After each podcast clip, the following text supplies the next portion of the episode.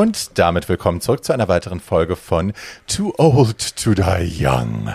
Kultur, sogar queere Kultur, unter und über der Gürtellinie mit Barbie Breakout, Tatjana Berlin und Paul Schulz. Jessie. Hallo.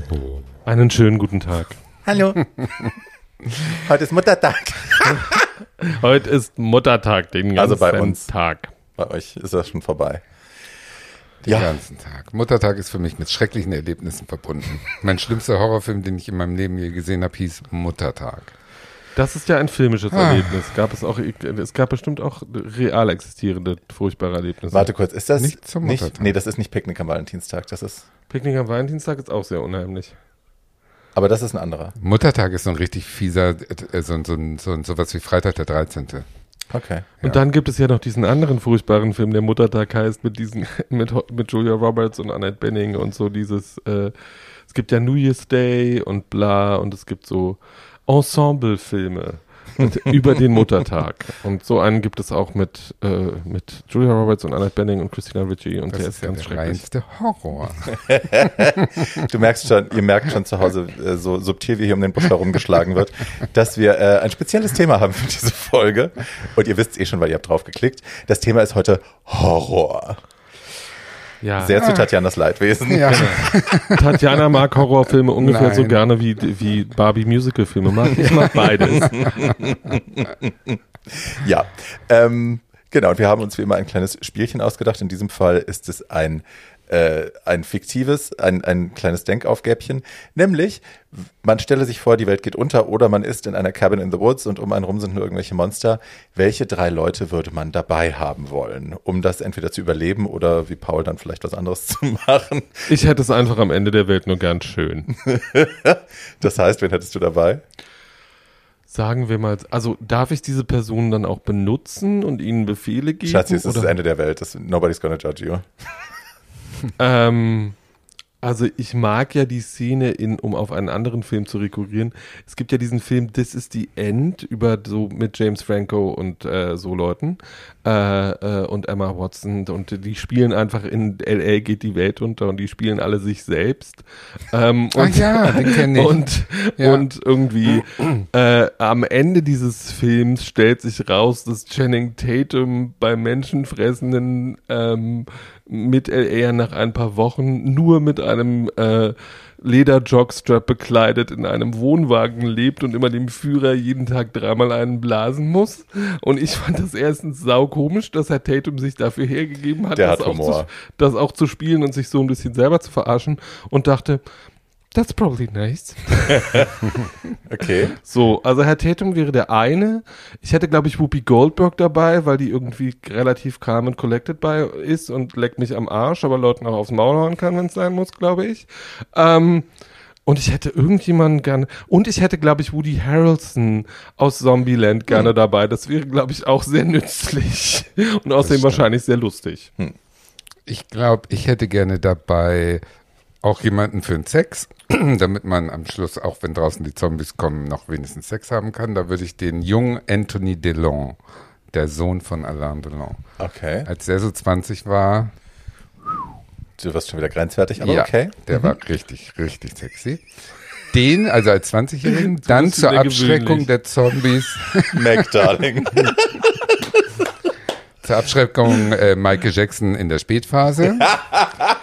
Den Der würde ich rausschicken. genau, der greift sich einmal einen Schritt und alle laufen weg.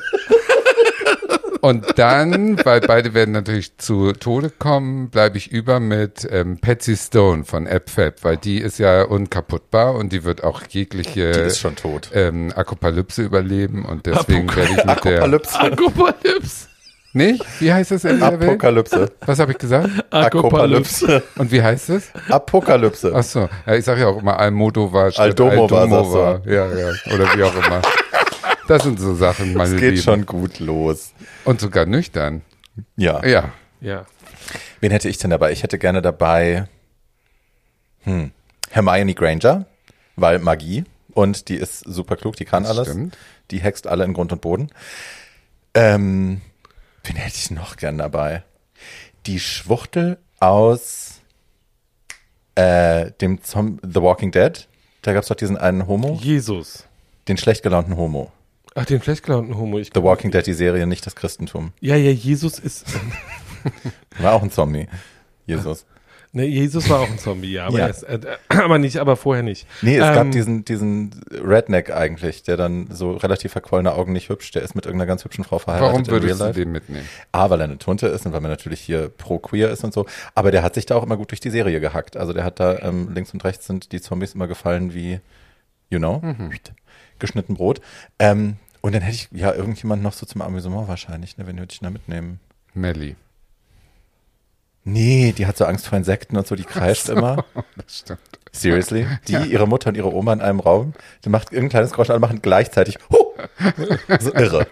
Und wenn du mit Maddie auf Mykonos bist, und es fliegt so ein Moskito dabei, no! Und ich ich habe immer, sterbe tausend Tode und es war nur eine Fliege. Ja, nee, das geht nicht. Ähm, denn? Das Habe- dauert zu lang. Margot Schlenske. Nein. Harvey Fierstein. Nein. Oh, Harvey Fierstein. Ja, der wäre auch toll. Toll. Die ist ja auch katastrophenerprobt Genau, wegen die kann das Independence Day. wegen Independence Day, die kann das. ähm, und außerdem kann die auch einmal, wenn Die kann wenn auch zuschlagen. singen kann sie auch, also für Ja. Entertainment. Also I Harvey Fierstein. Ja, toll. Genau, da haben wir es doch. Okay, dann müssen wir dafür schon mal keine Angst mehr haben. Nur noch für diesen doofen Film, den wir jetzt besprechen. Da- Aber Die warum hast du denn so. Betrachtungen gegenüber Horror? Was macht das denn? Warum mache ich mir mein Leben künstlich, unglücklich und traurig, indem ich sowas gucke? Mache ich nicht. Sagte die Drag Queen. Ja, ich will Lust, Leidenschaft und Leben in die Welt bringen und nicht äh, äh, Tod, Trauer und, und äh, Grusel. Also das, äh, das äh? Die Diskussion haben wir ja schon so oft gehabt. Ne? Das ist, es, Aber es, wir können doch, das ist doch für ein mich ist das Teil der menschlichen Natur. All diese Abgründe, auch wenn sie natürlich im Horror auch extrem überspitzt sind, meistens. Aber es ist doch, gehört doch trotzdem zum, zum Gesamtbild dazu. Ich finde das immer so doof, wenn man das alles so ausklammert. Ja, höchstwahrscheinlich will ich so ein bisschen äh, Pippi Langstrumpf-mäßig drauf. So, ich mache mir die Welt, wie sie mir gefällt. Gotcha. Vielleicht ist das so ein Eskapismus. Aber wir können, ja, wir können ja mal grundsätzlich diskutieren, warum Leute Horrorfilme mögen. ja, und diskutiert So. mal YouTube. Ich glaube, man, man hat gerne Angst, um sich danach wieder sicher zu fühlen. So, ne, so ein bisschen schaudern, um dann zu wissen, ach, ich hab's hier aber gemütlich und safe. Meinst du nicht? Äh, ich habe mich dann natürlich, weil ich das wieder irgendwie, äh, weil ich selber denken kann, aber natürlich auch gerne dabei zuhöre, wenn andere Leute dabei denken. Es gibt eine ganz für mich schlüssige Theorie, warum gerade queere Leute Horror als Genre so geil finden. Da gibt es irgendwie Weil wir es erlebt haben. Äh, weil es, weil es mehrere Dinge gibt, die das mit uns verbinden. Nämlich Monster sind immer othered. Also irgendwie die Monster sind halt immer die Bösen, die von der Gesellschaft ausgeschlossen werden. Deswegen identifizieren wir uns mit diesen Monstern. Ähm, auf der einen Seite ist es, und dann das, was du gesagt hast, nämlich kontrollierte Angst, von der wir wissen, dass sie irgendwann auch mal aufhört. Ganz anders als die Angst vor Homo- und Transphobie in unserem Leben, äh, die ja für die meisten Leute einfach nicht aufhört äh, und berechtigtermaßen. Ähm, und dann ist es auch einfach, wie wir das ja schon öfter bei anderen Filmen diskutiert haben, oft mal eine hübsche kleine Rachefantasie, äh, wo die, wo das geotherte Wesen den anderen dann ordentlich aufs Maul haut und sich rächen kann. Und das, Das ist, ist ja auch immer Beispiel- sehr schön. Ich habe gestern länger, mit wem habe ich denn da länger drüber gesprochen? Wer war denn? Ach so, genau, mit Strifey. Äh, Ich habe über Buffy mit ihm gesprochen und äh, warum Buffy gerade für uns auch oft so eine Serie ist, die halt so wichtig ist. Und da sagt er das auch. Also das, die Tatsache, dass einfach mal die Rollen vertauscht sind und dass äh, das schwache Geschlecht, in dem Fall in Anführungsstrichen, ne, dass der blonde Cheerleader einfach mal allen richtig auf die Fresse haut und stärker ist als alle, dass das auch ein Wunschdenken von uns queeren Menschen ist, dass wir uns da wiederfinden wollen. In der Rolle, dass wir mal zurückschlagen können. Ja, darüber sprechen wir heute nicht, aber es gibt eine Wund Da spreche ich schon noch ein bisschen drüber in meinem zweiten. Okay, äh, aber es gibt, äh, nur weil es mir gerade einfällt, es gibt eine wunderbare Horrorserie auf Netflix, die eine wirkliche Horror-Zombie-Serie ist, äh, mit Teenagern, von der es leider nur eine Staffel gibt, die heißt Daybreak. Ähm, und äh, äh, da ist der schwertschwingende Superheld, äh, also der Sidekick des Haupthelden, aber der ist der schwertschwingende Superheld, ist eine entzückende kleine schwarze Tunte, die äh, immer alle platt macht. Und auch Totally sehr, here und, for it. und auch, und auch sehr bewusst auf hohen Hacken und ich gucke, und das gucke ich dann und denke, ach, die Welt ist schön. Nee, also so einfach mache ich mir das nicht, glaube ich. Also ich kann nicht dadurch, dass ich, dann würde ich ja auch Superman-Filme gucken und denken, oh toll. Aber Superman ist ja das Abziehbild von allem, was heteronormativ ist. Der ist weiß, der ist athletisch, der ist cis. So, ja, das aber der ein ist auch der Other. Der trägt den Cape. Ja, der hat Superkräfte, also ist er doch Ja, automatisch der Other. Und man kann sich doch auch mit dem Hetero Aber der wird ja identifizieren gefeiert dafür. Also ich finde eher bei X-Men. Bei X-Men hatte ich das immer, was jetzt überhaupt nichts mit Horror zu tun hat. Aber da hatte ich immer eindeutig die Parallele, dass man sagen kann, wir identifizieren uns mit den X-Men, weil die auch von der Gesellschaft ausgeschlossen Genau. werden wegen ihrer Andersartigkeit. Genau, das ist alles dasselbe, genau. Ich mein nicht Superheld ist ja. Deadpool. I love Deadpool.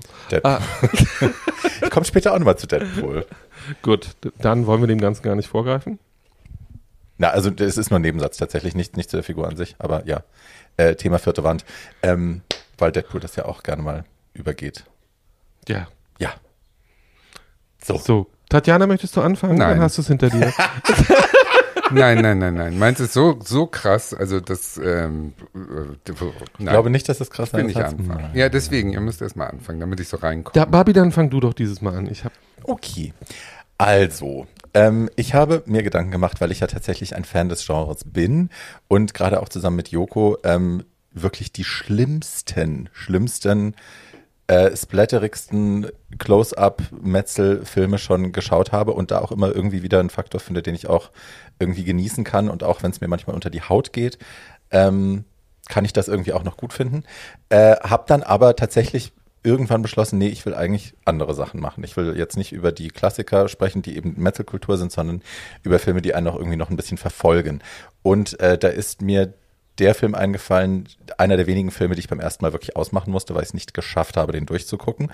Und die Rede ist von Funny Games. Ähm, Funny Games ist von Michael Haneke, äh, ein, aus, äh, ein österreichischer ähm, Regisseur und Drehbuchautor, der hat hier auch Regie geführt und das Buch geschrieben. Äh, wir kennen unter anderem die Klavierspielerin, auch ein Film, der einem sehr unter die Haut geht.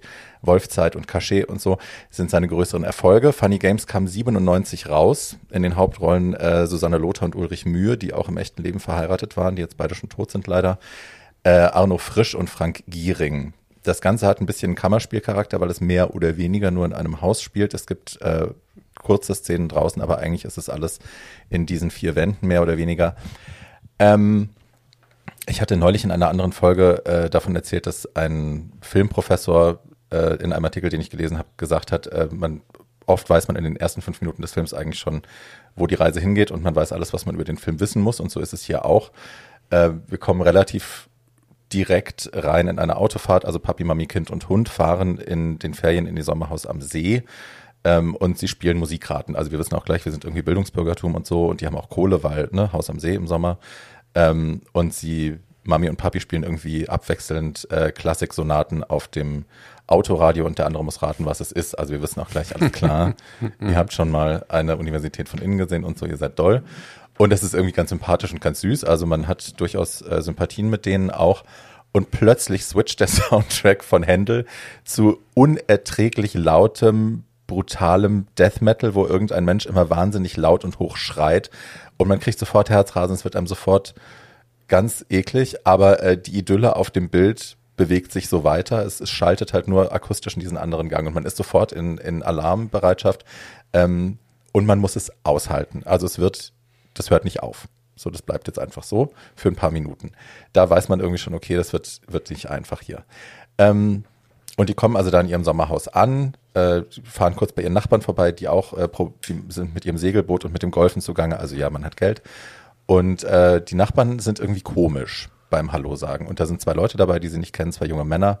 Äh, die stehen da so relativ milchsemmelig rum, so un, unaufgeregte Gesichter. Man erkennt die nicht so richtig. Ähm, das Einzige, was man sieht, ist, dass sie beide so weiße Handschuhe anhaben. Das findet man ein bisschen seltsam schon, aber ansonsten ahnt man noch nichts. Und ähm, dann fahren unsere drei fahren dann weiter in ihr Häuschen und fangen an, das Auto auszuladen. Der Hund rennt herum, der Sohn turnt durchs Haus.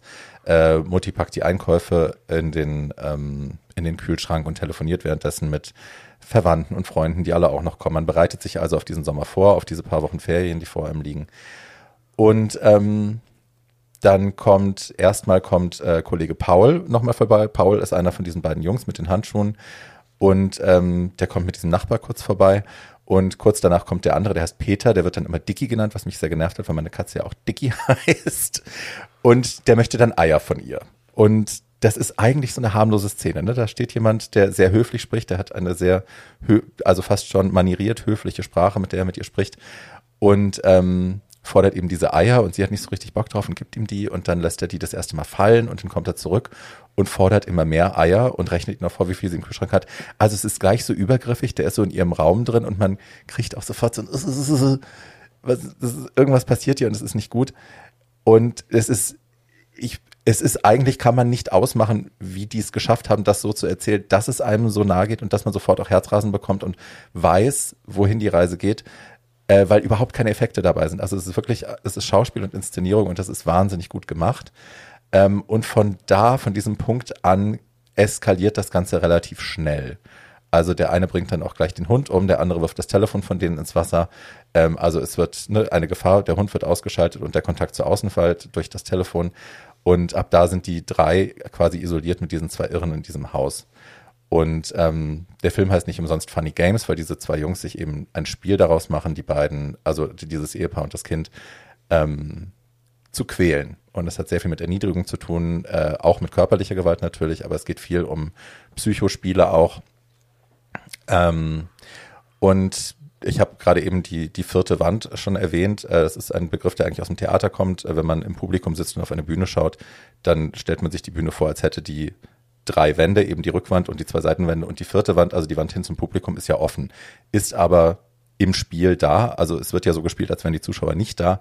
Und ganz selten, wenn diese vierte Wand durchbrochen wird, in Anführungsstrichen, ähm, dann erlaubt sich der Autor oder jemand anderes eben den, den direkten, also den Zuschauer oder den Leser in diesem Fall äh, direkt anzusprechen. Dann spricht man davon, dass die vierte Wand durchbrochen wird.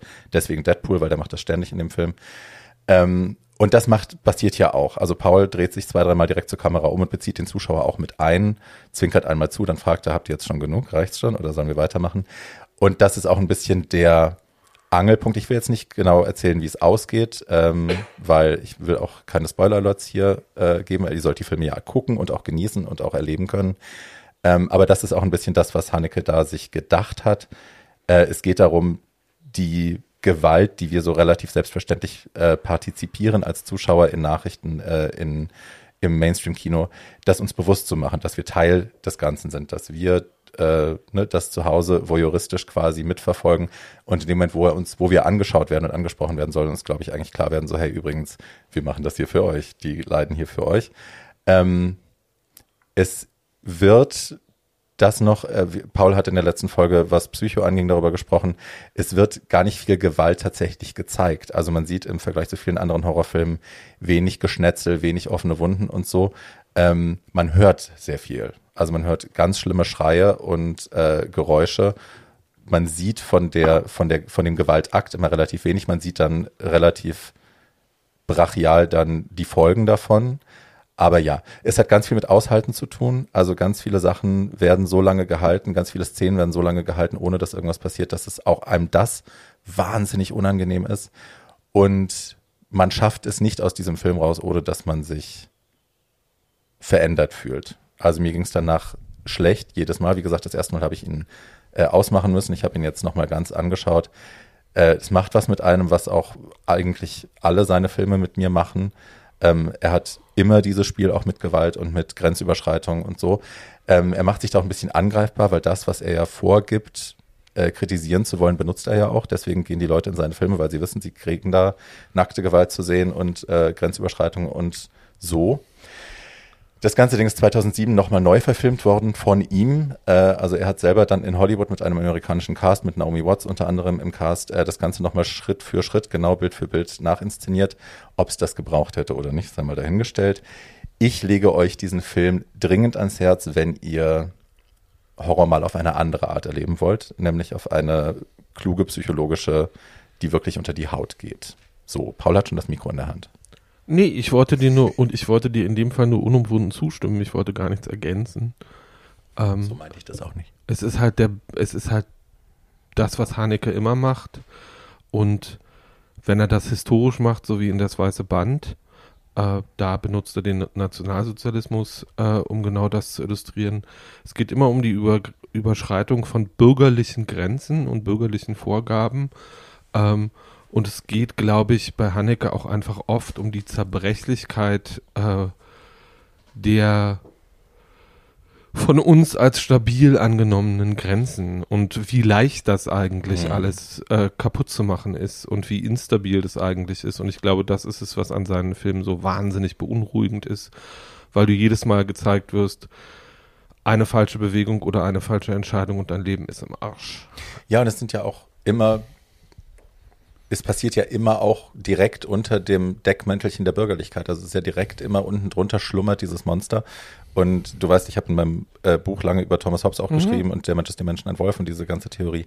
Äh, und das war, war, das ist ein Faden, der sich da auch so durchbewegt durch all sein Schaffen. Ne? Das, also das Monstermensch quasi nur von einer ganz, ganz dünnen Hülle von sozialisierter, äh, gelernter äh, Normalität zusammengehalten wird und unten drunter, wenn du es anpiekst, Da kannst du alle Filme von Claude Chabrol auch gucken, diese aus Frankreich, aus den 70ern mit Stéphane Audran in der Hauptrolle, diese rothaarige, seine Ehefrau, weil alles Bourgeoisie. Und der Horror, der äh, da drin liegt in dieser hat er das große. Fressen gemacht oder so? Weiß ich nicht, ich kann keinen Film jetzt zitieren, aber der hat 30 Filme zu dem Thema gemacht und die waren alle irgendwie gut. Ja, wenn man jetzt auf das, wenn man jetzt auf reine Werke rekurrieren will, Polanski ist ja der andere, der Auch, äh, ja. genau das immer tut, nämlich irgendwie die Zerbrechlichkeit von bürgerlichen Lebenswelten äh, ganz einfach, weil und was dabei natürlich auch immer au- ausgestellt wird, ist, wie künstlich diese Vereinbarungen alle sind ähm, und wie sehr die menschliche Natur eigentlich dazu angeregt ist. Man kann das ja im Internet auf den sozialen Medien sehr schön beobachten, wie man Leuten, von denen man eigentlich denkt, das sind intelligente, gebildete Menschen, innerhalb von fünf Minuten dabei zugucken Ja. kann, wie sie dann in All Caps schriftlich Leute anschreien und man immer denkt, Deren Tod was fordert. ist denn mit dir? Ja. Wir reden doch nur. Ähm, Okay, das ist ein guter Horror. Das ist ein Horror, den ich auch äh, gut finde, höchstwahrscheinlich. Den werde ich mir angucken. Also er ist Ich halt finde nur die, diese, wirklich diese ertragen. Splatter-Zeugs nicht. Aber so Psycho-Horror mag ich, glaube ich, ganz gerne. Also funny, äh, wie gesagt, ich da habe Barbie, bevor wir das hier gemacht haben, geschrieben, ich gucke das nicht nochmal. Weil ich habe sowohl die deutsche wie auch die amerikanische Fassung einmal gesehen, ganz einfach, weil ich dachte, äh, du beschäftigst dich mit Filmen, das musst du jetzt machen. Ähm, aber es verfolgt mich über Wochen. Ich kann danach nicht gut schlafen und es geht mir danach auch nicht gut und ich fühle mich ansatzweise beschädigt, muss ich zugeben. ich ihn doch nicht. ähm, Nee, das ist ansatzweise beschädigt, das ist richtig. Oh. So, ja. Wie ging Klavierspielerin, wie ging es dir danach? ich bin für den Rest meines Lebens heillos in Isabelle Huppert verknallt und Madame kann machen, was sie will. Aber natürlich äh, ist es auch da so, dass ich mir das angucke und denke, ist es Österreich, das das Problem ist? Weil so Jelinek ist ja, Jelinek ist ja auch so eine Gestalt, Ja. wo du dann denkst, du sitzt die ganze Zeit eigentlich schwer psychisch erkrankt in deinem Haus und äh, äh, brichst große Kunst auf Papier und äh, trotzdem ist es so, dass ich die ganze Zeit, wenn ich an Elfriede Jelinek denke oder so an, Ma so an Marlo oder auch an die Klavierspielerin oder so, dass ich dann immer denke, kann der Frau nicht irgendjemand helfen? Das ist doch Hatte die nicht wirklich sogar das nicht Buch schön. geschrieben, auch zur Klavierspielerin? Na, das basiert auf dem Ne? Roman von Elfriede Ja, Jelinek. Ähm, aber es ist ein großartig, es ist ein großartiger Film und das, was Frau Hubert da macht, ist einfach große Kunst. Auch was äh, der junge Mann da macht, Mhm. ist große Kunst. Deswegen, ich kann dem aus künstlerischer Sicht überhaupt nichts übelnehmen. Aber es ist natürlich in so einer Tradition, in die auch Pasolini gehören oder Fassbinder, dass du denkst, weiße Jungs reden darüber, wie, oder weiße Mädchen im äh, Fall von Frau Jelinek, wie zerbrechlich die bürgerlichen Fassaden so sind. Na gut, dann ist meine Grenze doch eher, ähm, wer hat Angst vor Virginia Woolf? Das ist denn an Abgründen für mich schon Obergrenze und dann bleibe ich Okay, lieber wow. dabei. Nee, ich glaube auch Hanneke würde dir wirklich nicht gut tun. Also da würde, bei Hanneke würde ich eine Triggerwarnung aussprechen und sagen, das ist nicht für zart beseitete Gemüter. Nee. Ich glaube auch, also ich habe, als ich recherchiert habe zu dem Film, kam zum Beispiel Irreversibel, wurde immer wieder auf der gleichen Seite dann auch gezeigt und über den sprechen wir vielleicht an anderer Stelle nochmal, aber das ist halt, das ist wirklich, das ist ja grenzt schon an Vergewaltigung, sich das anzugucken. Also abgesehen von der Vergewaltigung im Film, aber das Ja. zu schauen, das hinterlässt einen Wund so und mit Spuren. Deswegen, also die, die, werden nicht umsonst auf der gleichen Seite sofort bei Google nebeneinander gezeigt. Nee, nee, ich glaube das sofort. Ich glaube ja, dass Horror genau dazu da ist, äh, um diese Dinge auch aufzuzeigen. Mhm. Und damit künstlerisch sich auseinanderzusetzen, um jetzt nicht zu sagen zu spielen. Aber das, was Haneke da macht, ist halt reiner Psychohorror. Es geht halt um das, was wir nicht sehen. Es geht die ganze Zeit um Vermutungen. Mm. Es geht, es wird nicht gezeigt, wie brutal das Ganze ist, sondern man sieht halt nur die Effekte und soll von den Effekten auf den eigentlichen Horror schließen. Und das, das Lapidare auch, ne, wie damit umgegangen wird. Also gerade die Schlussszene auf dem Boot, wie, wie schnell das Nicht geht. verraten. Nein, nein. Aber nein, nein. ja. Ja, ja, ich weiß, was du meinst. Tatjana, bitte. Soll ich? Gut, also mein Film ist eine Serie, läuft gerade auf Netflix, äh, nee, auf Amazon. Them heißt sie. Oh. Und ja, ist auch schwierig zu gucken, finde ich. Also die hat zwei, die hat zwei äh, äh, Seiten. Einerseits ist es eine Abhandlung über Rassismus in Amerika und auf der Ebene ist es äh, wert, die zu gucken, weil die Serie ist toll gemacht, die Schauspieler sind super, die haben da Geld reingeschmissen. Äh, es ist alles sehr äh, toll gefilmt und, und, und. Also da auf der ästhetischen Ebene sozusagen sollte man sich das angucken. Inhaltlich natürlich dann auch, weil Rassismus, die Produzenten, beides sind schwarze Produzenten, die damit zeigen wollen, dass, ähm, also die wollen den täglichen äh, Terror des Rassismus sozusagen unter den ähm, People of Color leiden in Amerika, das wollen sie äh, greifbar machen, sozusagen. Das ist ein gutes Ansinnen, das kann ich alles nachvollziehen. Ähm, das ist die eine Seite. Die andere Seite ist, dass das gemixt wird mit so ähm, Shining-Horror, also mit äh, Dämonen und äh, das Haus ist vielleicht verhext und so weiter und so fort. Aber ich fange mal von vorne an, um die Geschichte zu erzählen. Es geht also wirklich ähm, zehn Folgen, ähm, behandeln zehn Tage im Leben eines ähm, einer schwarzen Familie, die aus dem Süden Amerikas nach ähm, LA ziehen, und zwar in den Vorort Compton, East Compton. Das ist den Älteren von uns vielleicht bekannt. Da waren riesige Rassenunruhen in den 90er Jahren. Das ist inzwischen nämlich ein äh, schwarzes Viertel sozusagen. Aber 1953, da fängt die Serie an, da war es ähm, schneeweiß. Und dieses schwarze Ehepaar mit, der, mit den beiden Töchtern sind nun die ersten Schwarzen, die da in die Nachbarschaft ziehen. Und das gibt natürlich sofort Ärger. Also die Nachbarn rotten sich zusammen und wittern Preisverfall ihrer Immobilie und sind sofort ähm, äh, nicht dialogbereit und wollen die wieder weghaben. Und das ist ähm, so, eine, so eine Siedlung, die ist gemalt wie ähm, bei Edward mit den Scherenhänden oder Stepford Wives. Also das ist alles pastellfarben und die Vorgärten sind gleich und so. Und die Hausfrauen sind alle diese 50er Jahre Typen. Übrigens die Anführerin der bösen Hausfrauen, die Betty, wird gespielt von Alison Pill, das ist die von The Newsroom. Da spielt die eine ganz nette und hier spielt die so eine weiße Albino mit so einem eingefrorenen Grinsen und ist wirklich die Böse da in dem Film. Und die kommt auch ganz witzig ums Leben. Die wird wenigstens und Ryan Quanten aus True Blood ist da auch drin. Und ich kenne die alle nicht. Also die anderen kannst du alle noch nachher nennen. Die ähm, Böse wird auf jeden Fall wie so, ein, ähm, wie so eine flüchtende Kuh nachher von so einem Bauern erschossen. Das ist ganz schön. Ansonsten ist es halt so, dass die nicht zurechtkommen. Die, ähm, die, das, äh, die sind alle traumatisiert, die, die, die schwarze Familie, weil ähm, im Süden ähm, ein Baby von ihnen ermordet wurde, der jüngste Sohn, und daraufhin versuchen die eben ähm, neu anzufangen.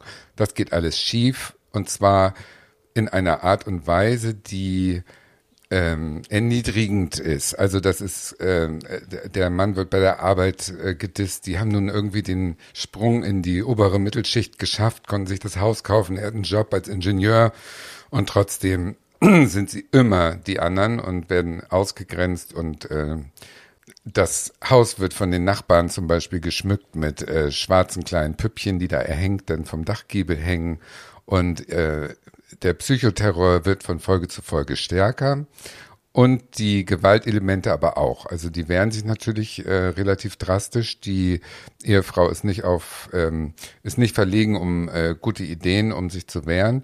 Aber insgesamt ist also eine Bedrohungsszenario ähm, die ganze Zeit. Und es, es wird sehr im hohen Tempo gesteigert. Also man hat keine, keinen Funken Hoffnung, dass da irgendwas, ähm, dass die irgendeine Chance haben. Ja, das wäre eigentlich ganz gut, wenn es so geblieben wäre, dann hätte man die Serie gucken können, immer noch unter diesem Gesichtspunkt, ja, ähm, ich habe das jetzt verstanden und ich habe diesen Terror, ähm, dem sie ausgesetzt sind, erlebt, jetzt sozusagen als Unterhaltungssendung bei Amazon, äh, wenn man das überhaupt so machen kann, gut. Ähm, die Filmemacher denken, sie können das so machen. Aber dann kommt eben dieses äh, Dämonische, also die, die, der Subplot ist, dass das Haus irgendwie auf so einem Platz steht, wo früher mal eine Kirche verbrannt ist mit Leuten drin und der böse Teufel ist dann sozusagen verantwortlich, dass das Haus verflucht wird und dann kommt eine Hexe und dann kommt noch ein böser schwarzer Mann und, und, und. Das ist dann alles so ein bisschen, wo ich denke, na ja, ähm, was soll's, ne? Also äh, Gewalt als Fetisch, um die Menschen zu unterhalten, wie gesagt, ist nicht so mein Hobby. Fand ich jetzt nicht so überzeugend. Und insofern ähm, ist das jetzt die erste Staffel von mehreren und ähm, zum Schluss überlebt diese Familie, das kann man ja, glaube ich, verraten, ohne zu groß zu spoilern, weil es geht weiter. Es ist noch nicht beendet. So. Ja. also ich habe es ungern geguckt, weil ähm, es eben ein, äh, weil es äh, ja, unter dem Aspekt, ja, ich will die Erfahrung machen, die Schwarze unter Rassismus in Amerika machen, gucke ich mir nicht so eine Serie an. Weißt du, also ich bin halt nicht in dieser Position und ich kann durch so eine Hochglanzserie auch nicht mir auf die Schulter klopfen, ja, jetzt weiß ich, wie es denn geht. Jetzt kann ich das total nachvollziehen. Insofern finde ich es ein bisschen verlogen. Und ich habe einfach nur was gesehen, was schrecklich ist. Und äh, äh, wie dieses Baby umgebracht wird, das muss man so nicht zeigen, finde ich. Das ist einfach äh, sadistischer, fiesester Sadismus in Hochglanz äh, Hollywood und das äh, ich bin erwartbar anderer Meinung, aber Barbie wollte was sagen. Bitteschön. Ich habe nur eine Frage. Ich habe im Hinterkopf, dass äh, die, dass es diese Familie tatsächlich gegeben hat, dass sie da wirklich hingezogen ist? nee, es, es gibt nur den Ort. Den Ort. Okay. Ich hatte irgendwo gelesen, dass das based on true events oder so war, aber gut.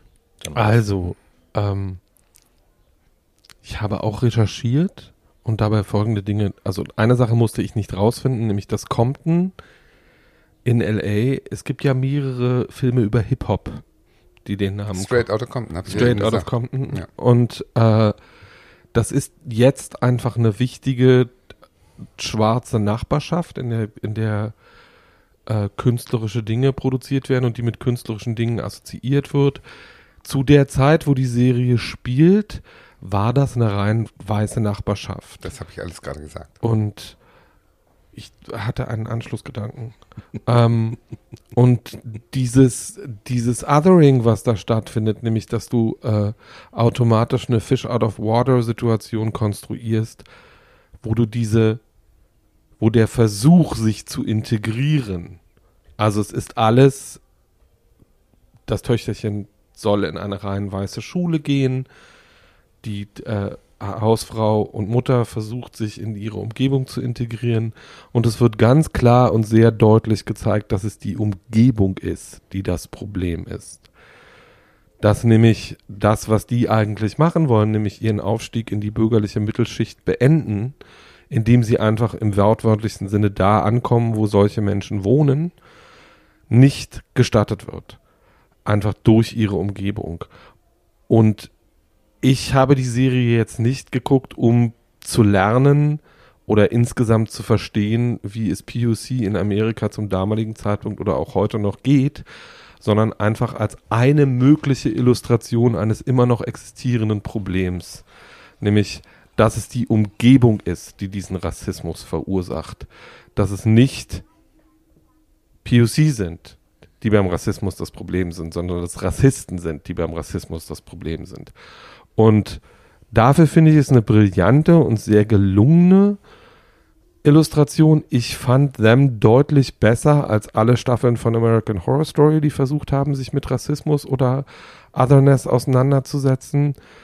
Und ähm, fand einfach das Schauspielerensemble brillant. Ich fand die Bücher brillant. Ähm, ich finde es total toll, dass diese super, supernatural Sachen, die wir normalerweise aus Sachen wie Poltergeist kennen und die an weißen Familien durchexerziert werden, an einer schwarzen Familie durchexerziert werden. Und dabei, Warum? weil sich dabei einfach, weil die, die Art von Horror, ähm, der da mitgebracht wird, ein anderer ist. Also der Horror, den man aus weißem Leben kennt, hat meistens irgendwas mit Armut zu tun. Oder damit mit Homophobie. Oder es gibt aber, es wird aber nicht auf Körper rekurriert und auf körperliche Zustände. Und hier geht es, es ist einfach, es ist einfach ganz klar, dass es darum geht, dass diese Leute als anders wahrgenommen werden und deswegen als anders behandelt und dass ihre Hautfarbe das in Anführungsstrichen Problem ist. Das ist Also nicht die Umgebung. dass sie von ihrer Umgebung so wahrgenommen werden. Also das, was mit dieser Familie passiert, ähm, ist ja rein vom, von der erzählerischen Struktur her nichts anderes als das, was mit Frankensteins Monster passiert oder was mit anderen anderen in der Horrorgeschichte passiert. Und das, was es dich, das, was es, glaube ich, so quälend macht, es hat mich jetzt auch nicht hundertprozentig amüsiert. Ich hatte daran großes intellektuelles Vergnügen, weil ich es, wie gesagt, sehr geschickt erzählt und gut, sehr, sehr gut geschrieben und gespielt fand. Aber ähm, der zusätzliche Horror, der dabei entsteht, ist, dass wir alle wissen, dass das so war. Dass es halt keine rein fiktive Geschichte ist, dass es nicht supernatural ist, sondern dass ganz klar ausgestellt wird, wie Toni Morrison jetzt sagen würde, Rassismus ist eine psychische Störung. Du hast nämlich irgendwann mal gelernt und verinnerlicht, dass Leute, die nicht so aussehen wie du, böse sind. Und das ist ein psychisches Problem. Das hat ein Kind irgendwann mal gelernt. Es gibt ja nun irgendwie genügend äh, Experimente mit unter Dreijährigen, weil sie einfach feststellen wollten, wann sich rassistische Klischees, die gesellschaftlich erzählt werden und die Kinder in der Unterströmung immer mitbekommen, äh, verfestigen.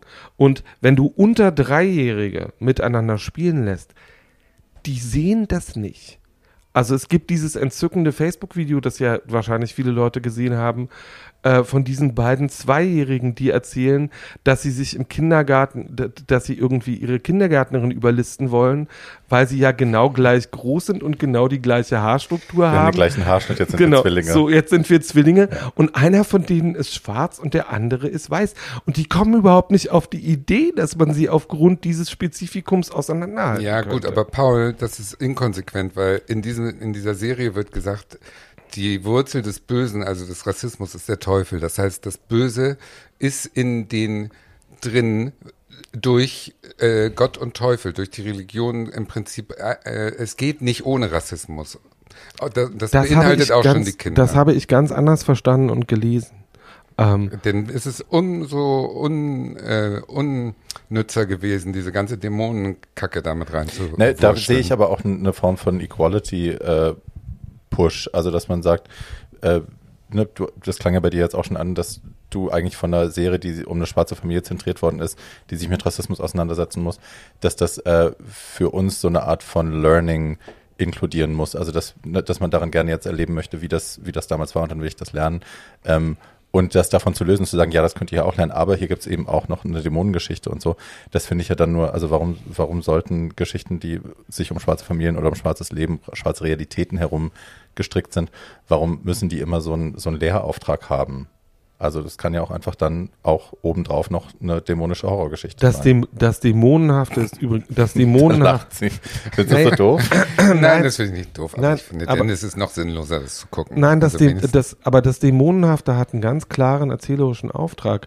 Du weißt nämlich nicht, ob dieses Dämonenhafte nicht schon ähm, ein Effekt der psychischen Beschädigungen ist, den diese, die, diese Leute aufgrund ihrer rassistischen Erfahrungen haben und Doch, auf die sich das, das alles du, weil einbildet. es gibt diese Rückblende. Es gibt ja die, die wird ja als real, ähm, die, die, also 100 Jahre vorher, was da passiert ist auf diesem Fleck, wo das Haus steht. Das wird ja in einer ganzen Folge erklärt. Klar, aber auch das ist ja, klar, aber auch das ist ja nur Du meinst, Äh, das könnte auch eine Fantasie sein? Nee, es ist gar sozusagen. keine Fantasie, sondern auch diesen Zusammenhang herzustellen. Darauf musst du ja erzählerisch erstmal kommen. Und das ist ja einfach nur das, was sich die weißen Nachbarn in diesem Zusammenhang einbilden, nämlich dieser Fleck ist verflucht, deswegen sind die Leute, die da wohnen, auch böse. Also ähm, ich habe das, wie gesagt, anders Ja, gelesen. gut, und, ja aber wie ihr seht, es ist eine interessante Diskussion, die man Ah. führen kann. Und äh, man weiß ja nach, man weiß ja meistens nach zwei Folgen, ob man was weiter gucken will oder nicht. Also man, hier bis zur vierten können Sie gucken, aber die fünfte Triggerwarnung hoch 100, Ja, wo dieses Folge. Baby da tot Ich verstehe, was du meinst, sage aber ganz freundlich, ich glaube, dass man in jeder Nachrichtensendung äh, heutzutage Sachen sehen kann, die genauso schlimm sind. Das glaube ich nicht. Das habe ich lange nicht mehr gesehen. Gut. Äh, Okay. Machst du kurz das Fenster zu? Ja. Thank you.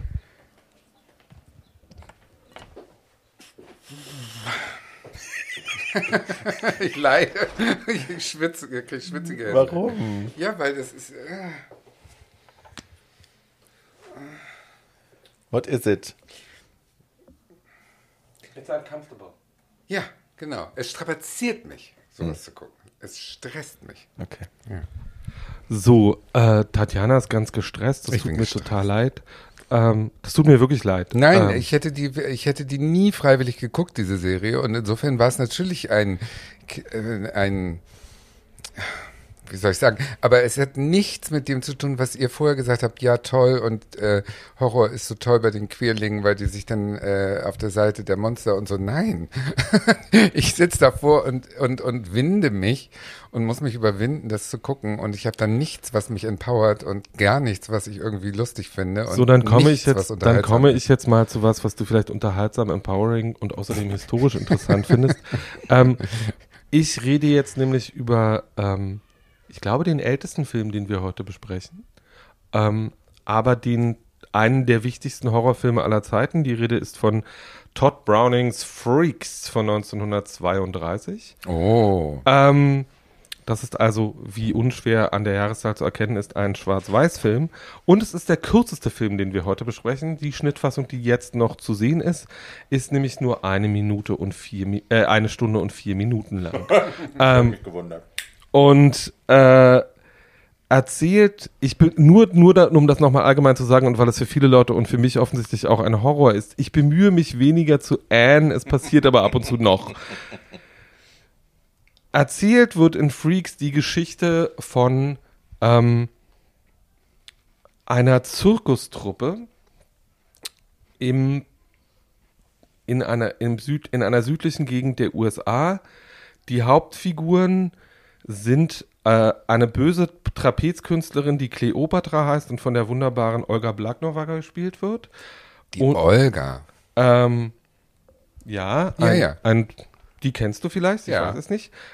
Und die äh, andere, anderen beiden wichtigen Figuren sind Hans und Frieda, zwei deutschstämmige, kleinwüchsige Zirkusartisten, die von Harry und Daisy Earls dargestellt werden. Die waren wirklich deutschstämmig und waren in den 30er Jahren relativ bekannte kleinwüchsige Darsteller im Hollywood-Kino. Die bekanntesten Rollen spielen sie allerdings wirklich in Freaks und dafür, wo sie, wofür sie heute noch filmgeschichtlich bewertet werden, ist auch dieser Film. Die beiden sind eigentlich Geschwister und gehörten im wahren Leben zu einer äh, Artistentruppe, die sich The Doll Family nannte und äh, von ungefähr den 10er Jahren des 20. Jahrhunderts bis weit in die 50er als Vaudeville Act aufgetreten sind. Das waren vier kleinwüchsige Geschwister, die aus Deutschland gekommen sind und dann äh, in, als Gesangstruppe in vielen Varieté-Shows aufgetreten sind. Der andere wirklich bekannte Film, in dem alle diese kleinwüchsigen Darsteller mitspielen, ist The Wizard of Oz. Ähm, da spielen sie, ähm, wenn Dorothy nach Oz kommt, Die Mumpkins oder die wie Mumpkins, heißen, genau. Ja. Ähm, so, Harry Earl äh, ist ein, und auch Daisy Earl, seine Schwester, spielen ein Paar in diesem Film. Hans und Frieda, die miteinander verlobt sind. Hans hat versprochen, Frieda zu ehelichen. Und Frieda freut sich schon äh, darüber, einfach weil sie Hans wirklich liebt, äh, aber auch, weil Hans eine große Erbschaft machen wird und sehr reich ist. Das findet auch Kleopatra raus und spannt Hans aus und heiratet ihn dann auch. Die entscheidende Szene, die sehr lang ist in diesem Film und die Freaks berühmt gemacht hat, ist eine Dinner-Szene. Diese Zirkustruppe besteht aus lauter Menschen mit körperlichen Besonderheiten oder wie man heute sagen würde, körperlichen Behinderungen. Und also Leute, die zu kleine Köpfe haben ähm, oder die kleinwüchsig sind oder die bestimmte Gliedmaßen nicht haben. Wir äh, sehen siamesische Zwillinge. Ähm, und das Besondere an Freaks ist, und das ist das erste Mal in der Filmgeschichte, und ich komme gleich darauf, wie der Film deswegen rezipiert worden ist, ist, dass diese anderen die sympathischen Figuren in diesem Film sind. Weil das, was Cleopatra macht, ist, dass sie versucht, ihren Bräutigam schon während des Dinners zu vergiften, weil sie eigentlich mit dem Strongman aus dem Zirkus liiert ist und mit dem dieses Geld ausgeben will. Und Todd Freaks war Todd Brownings vorletzter Film. Todd Browning durfte Freaks machen, weil Todd Browning ein sehr wichtiger und einflussreicher Regisseur für das insgesamte Horrorgenre ist. Todd Browning hat Bella Lugosi als Dracula erfunden und damit für Studios sehr, sehr, sehr viel Geld eingespielt. Der hatte vorher sehr, sehr großen Erfolg und hat an Freaks seit Beginn der 20er Jahre gearbeitet. Als Freaks in die Kinos kam, war er 98 Minuten lang und Leute fanden den Film widerlich. Und zwar nicht nur das Publikum, sondern auch die Kritiker und die Studiobosse. Deswegen lief der Film in seiner originalen Schnittfassung, die heutzutage leider verloren ist. Wer irgendwann mal die 98er Schnittfassung von Freaks findet, gewinnt wahrscheinlich mehrere Filmpreise, weil das ein Film ist, den tausende von Horrorfilms-Fans äh, auf diesem Planeten gerne nochmal sehen wollen. Und das der Film war ein monströser Flop, wurde dann, weil das Studio sein Geld nicht ganz verlieren wollte, in ein, diese 1 Stunden 4 Minuten Fassung, die wir jetzt sehen können, zusammengehackt.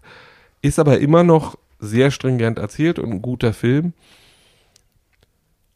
Und lief dann aber trotzdem nicht und war ein monströser Flop, wurde dann für genau merkwürdigerweise an genau die Leute verkauft, die er darstellte, nämlich an sogenannte Freakshows äh, und äh, lief dann fast 30 Jahre lang ähm, als sozusagen Jahrmarktskuriosum, äh, bis die 60er Jahre kamen und die Counterculture eingriff und Kritiker, äh, die den die, Hippie, die Hippies waren und Menschen anders betrachteten, als das die bürgerliche Gesellschaft in den 50er Jahren in den USA tat, diesen Film sahen und sahen, was Herr Browning da eigentlich gemacht hatte.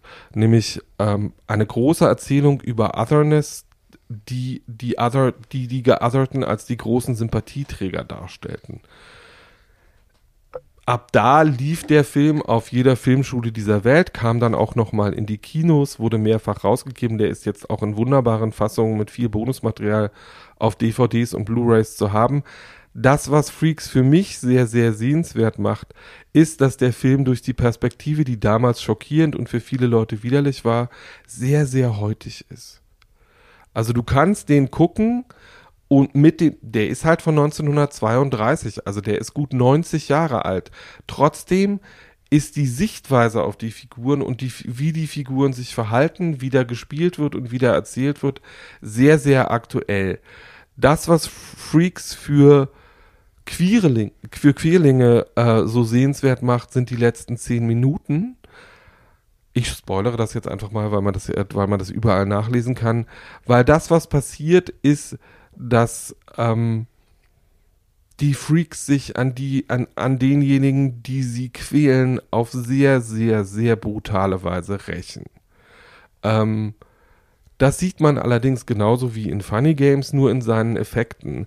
Man sieht Cleopatra, die vorher eine blonde, schöne, großwüchsige Trapezartistin mit tollen Beinen war, am Schluss in einer Box sitzen, in einer Freakshow, ohne Beine, ohne ein Auge und als sogenannte Duck Lady. Also äh, man hat ihr die Zunge entfernt und sie vorne an ihre Oberlippe genäht. Ähm, wer, das, wer das war, ist auch sehr klar und ähm, verschafft mir jedes Mal, wenn ich es sehe, eine wahnsinnige Befriedigung. ähm, das, ähm, und Freaks ist einer dieser Horrorklassiker, wie auch Dracula oder die ersten äh, Fassungen von Frankenstein, die nicht nur Nerds gut gucken können, sondern, man, sondern die man genauso gut gucken kann wie Whatever Happened to Baby Jane oder andere Horrorklassiker. Das ist einfach hochgradig unterhaltsam. Wer das will, diese Filme, äh, Freaks ist für sehr wenig Geld äh, bei Amazon Prime zu haben und ich empfehle den hiermit dringend. Ich kannte den nicht. Kennst du den? Ich auch nicht. Nein, natürlich nicht. Entschuldige. Doofe Frage. Ich habe davon gehört, aber es ist so ein bisschen dieser, mh, dieses Ausstellen der, Ja. der Behinderung ist so ein bisschen wie die äh, Pygmäen in Hagenbecks Tierpark. Ne? Also das ist äh, schon äh, an sich creepy, dass das überhaupt damals so war. Und wenn die dann natürlich gewinnen, dann ist es toll. Das kann ich mir sehr Sie gut werden halt nicht, es ist halt das erste Mal in der Filmgeschichte, dass so, äh, dass selbst- solche Schauspielerinnen und Schauspieler ernst genommen werden, eine Rolle kriegen, Ja. bei der sie auch ordentlich was zu tun haben und äh, nicht nur als Schauspieler, sondern auch als Figuren einfach sehr, sehr ernst genommen werden. Das hat auf das Publikum damals, wie gesagt, sehr verstörend gewirkt. Das ist heute anders. Geil. Ähm, so, wir kommen äh, zu meinem zweiten Ding. Äh, Es ist eine Serie und kein Film. Und etwas, das äh, ich tatsächlich im Durchseppen bei Netflix entdeckt habe, wo ich äh, sowas eigentlich nicht erwarte.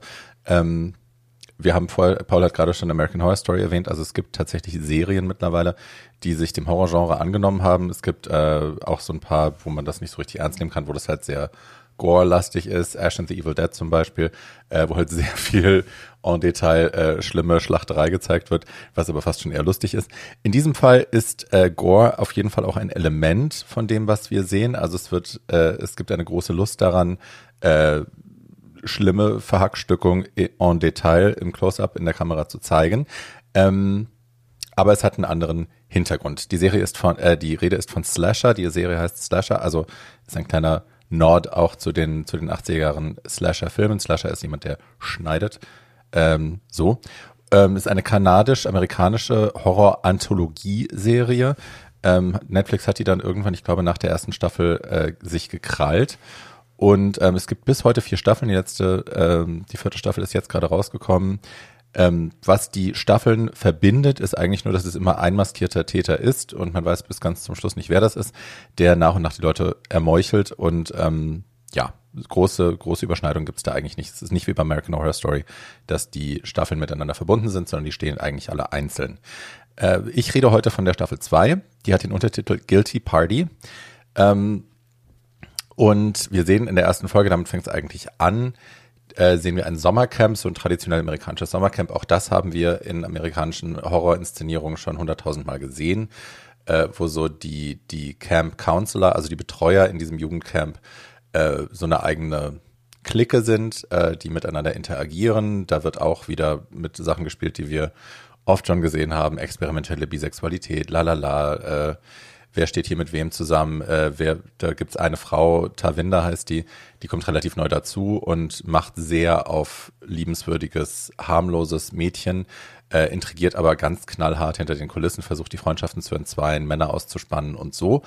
Und die anderen kommen ihr dann irgendwann auf die Schliche, nachdem das Kind eigentlich schon in den Brunnen gefallen ist und äh, wollen sie massiv erschrecken, wollen ihr so einen Schrecken einjagen, dass sie kapiert, alles klar, äh, ich habe mich falsch verhalten und ich mache das jetzt nicht mehr und das ganze Ding geht schief. und äh, sie denken, sie stirbt, dann stirbt sie aber doch nicht und dann wacht sie wieder auf und dann bringen sie sie tatsächlich dann um. So, also diesen Mord haben sie auf dem Gewissen, sie haben die Leiche da auf dem Gelände versteckt. Und äh, mehr erfahren wir, also das erfahren wir noch nicht mal ganz in der ersten Folge. Wir erfahren immer nur so kleine Bruchstücke über den, je länger die Serie geht, umso mehr Story kommt dazu, gerade auch äh, zu diesem, zu diesem ersten Initialmord. Ja, aber wir wissen auf jeden Fall, dass die alle ein dunkles Geheimnis haben, das sie verbindet und ähm, dann springen wir fünf Jahre nach vorne. Und dieses Camp ist mittlerweile ein Yoga-Retreat, ein Meditation-Camp geworden für eine, eine Kommune, die sich da zusammengefunden hat.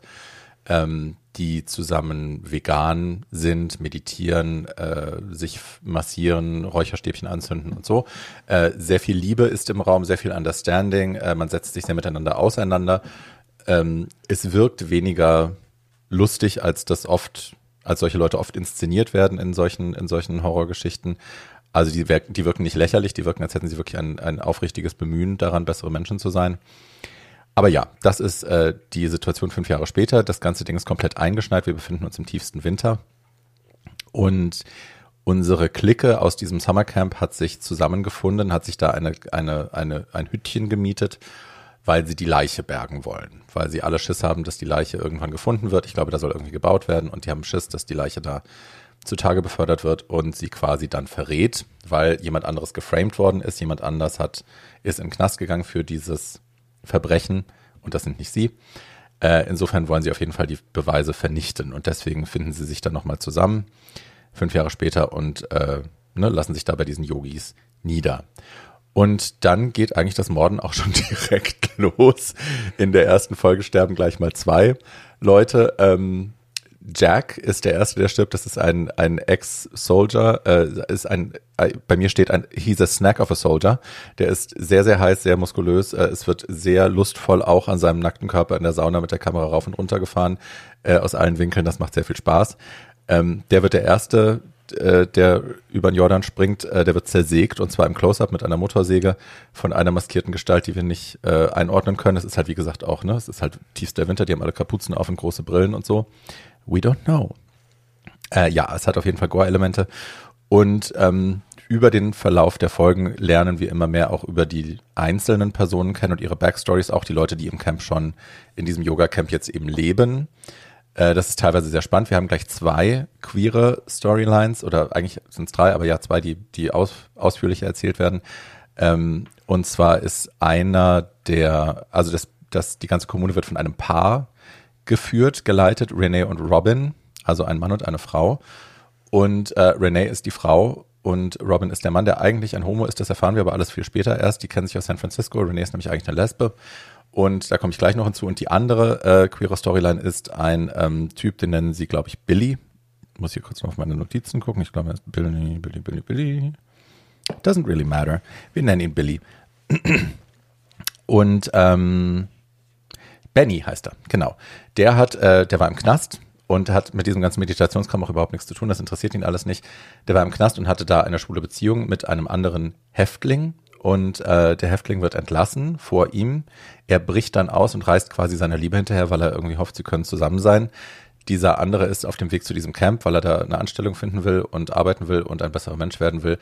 Und der findet, also Benny findet seinen Schwarm quasi auf dieser Reise, reist ihm hinterher, findet ihn und will die Beziehung fortsetzen, der erwidert die aber nicht und daraufhin bringt er ihn um, wie man das eben so macht, wenn man äh, in einem Horrorfilm mitspielt und schwul ist, äh, bringt ihn um, versteckt die Leiche und reist dann da quasi als dieser Typ an. Also nimmt seine Identität an und mogelt sich in dieses Camp, fällt aber total auf, weil das ist so ein grob schlechtiger, prolliger Typ, der nur Fleisch frisst, die ganze Zeit furzt und äh, eigentlich auch ein fieser Charakter ist, wie wir später dann noch feststellen. Also, obwohl er jemanden umgebracht hat, müssen wir später dann nochmal feststellen. Ein prolliger Mann, der Fleisch frisst und furzt und kein schmieriger, schwieriger Charakter nie, ist. Nie. Nie. Doesn't nie. happen. Nein.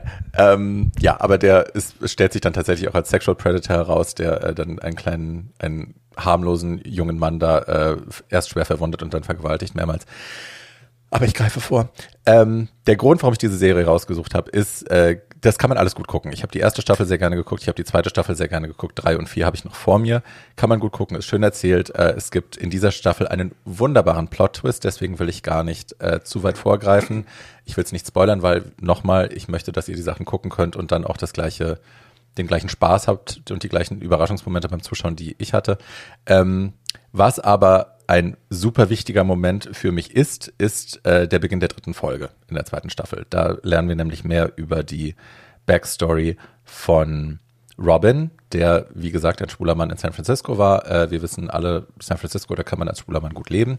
Äh, da gibt's viel Spaß und äh, wir sehen eine Szene, wo er, Robin, äh, René und ihre Freundin aus einer Bar rauskommen und René und ihre Freundin gehen nach Hause und er geht durch so eine dunkle Seitengasse, weil er einen anderen Nachhauseweg hat und wird da von einem Pickup-Truck ausgebremst. Raussteigt wieder auch ein relativ grob schlechtiger maskuliner Kerl und man denkt erst, uh, ist das eine Cruising-Situation oder was passiert hier? Und es passiert das andere. Also der Typ will ihn zusammenschlagen, beschimpft ihn als Schwuchtel ähm, und sagt, ja, ich, ich, du, ich habe schon so viele Schwuchteln auf dem Gewissen, ich werde dir jetzt auch noch äh, quasi das Genick brechen. Und Robin sagt ein paar Mal, das hört sich, man deutet es erst als Betteln. Er sagt ein paar Mal, du willst das hier wirklich nicht machen. Und äh, ich möchte es, ich möchte es dir noch sehr ans Herz legen, nicht weiterzugehen, weil Karma kommt immer, äh, Karma zahlt dir immer zweimal härter zurück und so. Und man, man deutet das erst als Betteln. Ist es aber nicht. Weil in dem Moment, wo der Typ dann äh, tatsächlich zweimal, dreimal zugeschlagen hat, äh, grinst ihn, dann sagt er, ja, wo ist denn dein Karma jetzt? Und dann grinst äh, Robin ihn an und sagt, it's staring in your face, bitch. Und äh, greift sich den Typen dann und nimmt den so richtig auseinander. Und bevor er ihm, glaube ich, das Genick bricht mit einer Autotür, äh, guckt er von oben auf ihn runter und sagt, ähm, I want you to remember that a faggot did this to you. Und dann schlägt er die Autotür zu. Und ähm, ich hatte an anderer Stelle schon darüber gesprochen, wie sehr ich Rachefilme liebe und wenn Frauen sich an Männern rächen, wie sehr ich das feiere. Äh, ich hatte bisher noch keine Szene gesehen, wo das ein schwuler Mann tut. Und ich kann die Freude nicht beschreiben, die das bei mir ausgelöst hat. Und das klingt vielleicht makaber, wenn man nicht in einer queeren Haut steckt, klingt das vielleicht makaber, wenn man das jetzt hört. Aber es war tatsächlich so. Ich habe gesehen, wie dieser Typ auseinandergenommen ist, worden ist von jemandem wie mir. Und es hat mir unbändige Freude bereitet. Ich habe das Ding, ich habe johlend auf der Couch gesessen, ich habe es zwei, dreimal nacheinander angeschaut und die Freude wich nicht. die wurde stärker. Ähm, und das war toll. Und das möchte ich, dass ihr das auch alle gucken könnt. Es ist tatsächlich, wenn man selber schon so oft in der Haut des anderen gesteckt hat, der auf die Fresse bekommen hat, man hat sich diese Szene hunderttausendmal ausgemalt, dass man es denen einmal zurückzahlen kann oder dass man einmal dabei ist, wie die es zurückkriegen. Das auf der Leinwand inszeniert zu sehen, war ein großer Mehrwert für mich und den sollt ihr bitte auch haben. Deswegen Slasher, gerne ab der ersten Staffel, aber auch wenn ihr euch das, äh, wenn ihr nur diese Szene schauen wollt, Staffel 2, Folge 3. Und mehr verrate ich nicht, äh, aber es lohnt sich. Auch der Rest der Staffel lohnt sich, weil wie gesagt, großer Plot-Twist. Bums. Sehr gut. Wollen wir noch das kurz über andere Horrorserien reden? Also wir haben ja, ich habe American Horror Story vorher, vorhin kurz erwähnt. Das ist ja das große inzwischen neunstaffelige Horrorwerk, das alle so mhm. gucken gerade. Äh, was ist an American Horror Story so toll? Barbie John Collins. Weiß, Barbie weiß das. Jetzt werde ich es auf den Topf gesetzt. Äh, was American Horror Story so toll ist. Pff. Also ich glaube, ich finde es aus anderen Gründen toll. Warum? Äh, beantworte deine Frage mal selber. Ich fühle mich gerade. Ach so, ich will dich gar nicht auf den Topf setzen, Schatz, so war das überhaupt nicht gemeint, sondern es ist einfach, ich glaube, dass was, was Queerlinge an American Horror Story so genießen, ist, dass diese Geschichten alle aus komplett queerer Sicht erzählt sind. Ähm, und dass die, wie das auch bei Freaks ist, also die vierte Staffel von American Horror Story basiert ja auf Freaks. Wie Leute, die die Serie kennen, wahrscheinlich, als ich über den Film gesprochen habe, auch gemerkt haben. Und. Heißt ja auch Freakshow. Heißt auch Freakshow.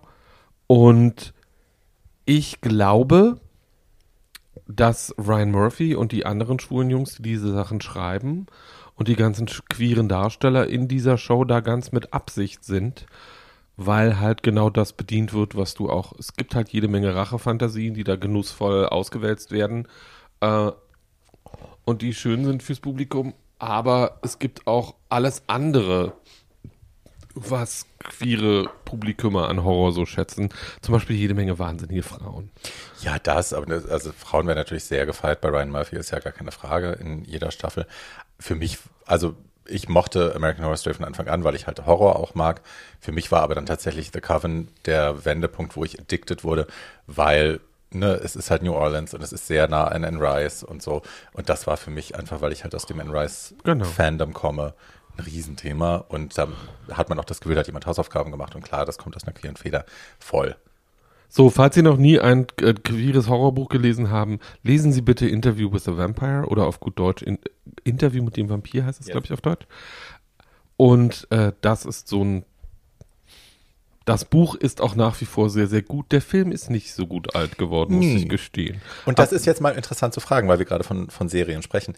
Äh, wir waren ja alle, alle, die wir Rise-Fans sind, waren wir alle sehr begeistert, dass äh, die Rechte verkauft worden sind, dass ein, dass das Gesamtwerk für, nicht das, nicht die Gesamtrechte, aber für die komplette Vampir-Chroniken und äh, die Mayfair Witches, dass das verkauft worden war an eine TV-Development-Firma. Es wurde dann zu der einen Vor gegeben, Jahren, zurück und dann nochmal zurück und dann wurde der Regisseur gewechselt.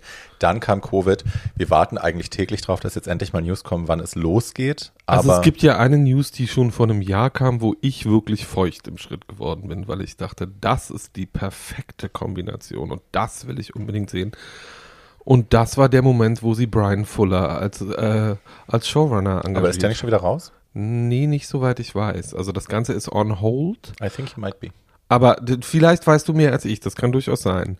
Aber ich dachte jedenfalls, der Mann, der Pushing Daisies äh, gemacht hat und Hannibal gemacht hat, wenn der sich dieses Universums bemächtigt und da machen kann, äh, was er will, das wird wahrscheinlich sehr, sehr interessant. Barbie googelt gerade mal, ob Herr Fuller noch dabei ist. We don't know. I hope so. Aber vielleicht haben wir jetzt auch genug Zeit gesteppt und Tatjana möchte mit ihrem nächsten Film weitermachen. Du, Äh, Also von, die Schlagzeile ist von 2018. Brian Fuller has left Anne Rice's Vampire Chronicles TV Series. Okay, das tut mir sehr, sehr leid, Mir weil auch. ich äh, hätte den wunderbar gefunden. So, it's very old news. Entschuldigung. wenn das in gute Hände gerät, dann wird es bestimmt toll, wenn die das endlich äh, zeigen. Das ist so ähnlich wie, wie man sich das mit Stephen King wünscht, wo ja auch ähm, zum Beispiel S fand ich als Buch toll und beide Filme doof. Insofern, also das Remake und die Original fand ich nicht so toll, weil die Bilder im Kopf, die man hat, sind so individuell und das wird da auch so sein. Das ist extrem schwer, glaube ich, da ein universell gültige Bilder zu finden, die einen nicht enttäuschen, weil die Bilder im Kopf so stark sind, wenn man das Ja. Buch zuerst gelesen hat. Ich glaube halt, also das hat Anne Rice ja auch mehrfach in Interviews gesagt und da gebe ich absolut recht, dass die, dass, dass die neue Ära des goldenen TV-Zeitalters, dass das genau das Richtige ist für die Art, wie sie erzählt und das immer, weil sie hat ja diese, diese Bücher sind ja wahnsinnig dick und ne, die Stories, die sie verfolgt, gerade auch bei den Mayfair Witches, da kannst du mit einem Film, mit einem anderthalb Stunden, da kannst du dem nicht Herr werden und das hat man leider ja auch gemerkt zweimal. Einmal nicht ganz so schlimm wie beim zweiten Mal, aber ja, es war nicht gut. Und ich glaube, dass eben so ein Serienformat, die wollen sich ja dann, ich glaube, ein Buch pro Staffel vornehmen, das ist dann schon echt eine Ja, ganz das andere ist Kiste und da freuen wir uns Nummer. sehr drauf.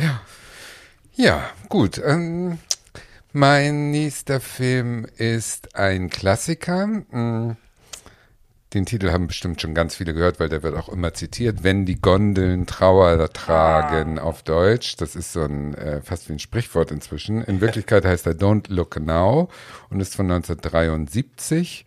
Äh, ein Remake ist übrigens gerade in Arbeit von Studio Canal Plus. Also man weiß es nicht, aber immerhin. Französisch, oder? Ja. Das ist ein Film, der bis heute immer bei Time Out, bei dieser Zeitschrift, ähm, als bester britischer Film aller Zeiten gewählt wird. Was einen äh, mit heutigen Sehgewohnheiten ein bisschen wundert, aber er hat natürlich, äh, er ist so anspruchsvoll, dass es viele gute Gründe gibt, dass es so ist. Die Geschichte selber ist äh, eigentlich relativ simpel. Also wir erzählen den Schluss nicht, weil wenn ihr den Film sehen wollt, dann ist das natürlich gerade ganz spannend. Äh, es geht also um ein Ehepaar gespielt von, ähm, wie heißt er noch? Oh Gott. Ja, Donald Sutherland und Julie Christie. Das waren beides äh, heiße, heiße Namen. Äh, Anfang der 70er Julie Christie, Dr. Chivago und Donald Sutherland 100.000 andere gute Filme schon damals und der dreht ja, glaube ich, noch bis heute. Der Vater von dem toten Kiefer Sutherland. Oder ist der tot? Kiefer gar. Sutherland ist doch nicht tot. Nee, achso, dann ist der andere tot, der, der Truman Capote gespielt hat. Wie heißt der denn noch? Ja. Naja, Philip ist egal. Seymour Hoffman? Ja, genau. Ich dachte Aber gerade, das hat doch, was hat der denn mit Die sehen ähnlich Sutherland aus, das tun? sind so komisch aussehende. Ist egal. Auf jeden Fall ist es eine Geschichte von äh, Daphne du Maurier. Die kennt ihr vielleicht auch als Autorin von Rebecca. Ist ja auch, könnte man auch als Psychohorror sozusagen nehmen. Die hat ein Fable für solche Geschichten. Und es geht also um ein Ehepaar mit zwei Kindern. Die leben in England und sind schon länger verheiratet und die Ehe ist gut.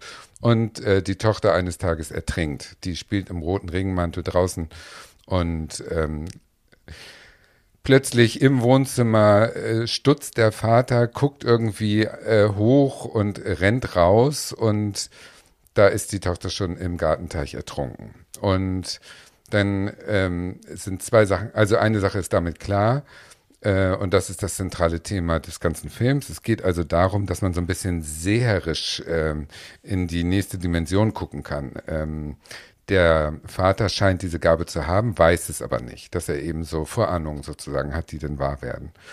Und ähm, Um auf andere Gedanken zu kommen, nimmt er einen Auftrag in Venedig an, äh, eine Kirche zu restaurieren und die Familie zieht, also beziehungsweise der Junge kommt aufs Internat, der überlebende Junge, und die, das Ehepaar zieht nach äh, Venedig im Winter.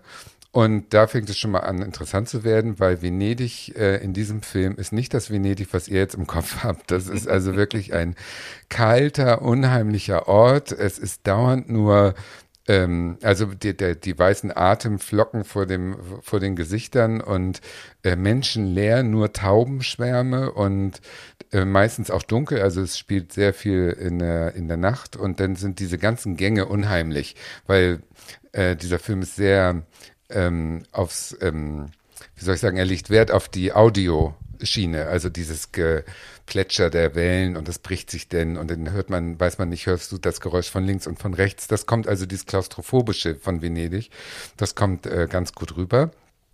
Und in Venedig, ähm, ja, der arbeitet vor sich hin und sie lernt äh, ein Schwesternpaar kennen und da ist die eine Schwester eine blinde äh, Seherin. Also die sagt plötzlich, die lernt sich kennen und die sagt relativ schnell, äh, sie haben ihre Tochter verloren und sie sitzt zwischen ihnen und es geht ihr super gut. Und das ist für die Frau so ein Anker. Wow, die glaubt das sofort. Äh, der geht's gut und die kann das sehen und komm, wir machen mal eine Seance bei denen, sagt sie. Und der Mann sagt, nee, so ein Humbug, glaube ich überhaupt nicht dran, gibt's nicht und so weiter. Naja, und dann passieren verschiedene unheimliche Dinge. Und der Film ist unheimlich, weil er, und das ist auch das Anspruchsvolle, er hat ganz viele kurze Sequenzen, die so reingeschnitten werden. Die sollen sozusagen so ein bisschen symbolisieren diese äh, Trennung zur nächsten Dimension. Also man hat so Gedankenblitze, die so visuell wieder aufpoppen. Da muss man schon äh, sich konzentrieren. Das ist eine andere Sehgewohnheit, als wie wir es heute haben. Aber das ist eben das, weswegen der Regisseur, zu dem ich später noch komme, ähm, Meisterwerk, bla bla. Und dann ist im Prinzip ist Wer es so, Meisterwerk bla bla auf einem T-Shirt will, sagt uns bitte Bescheid.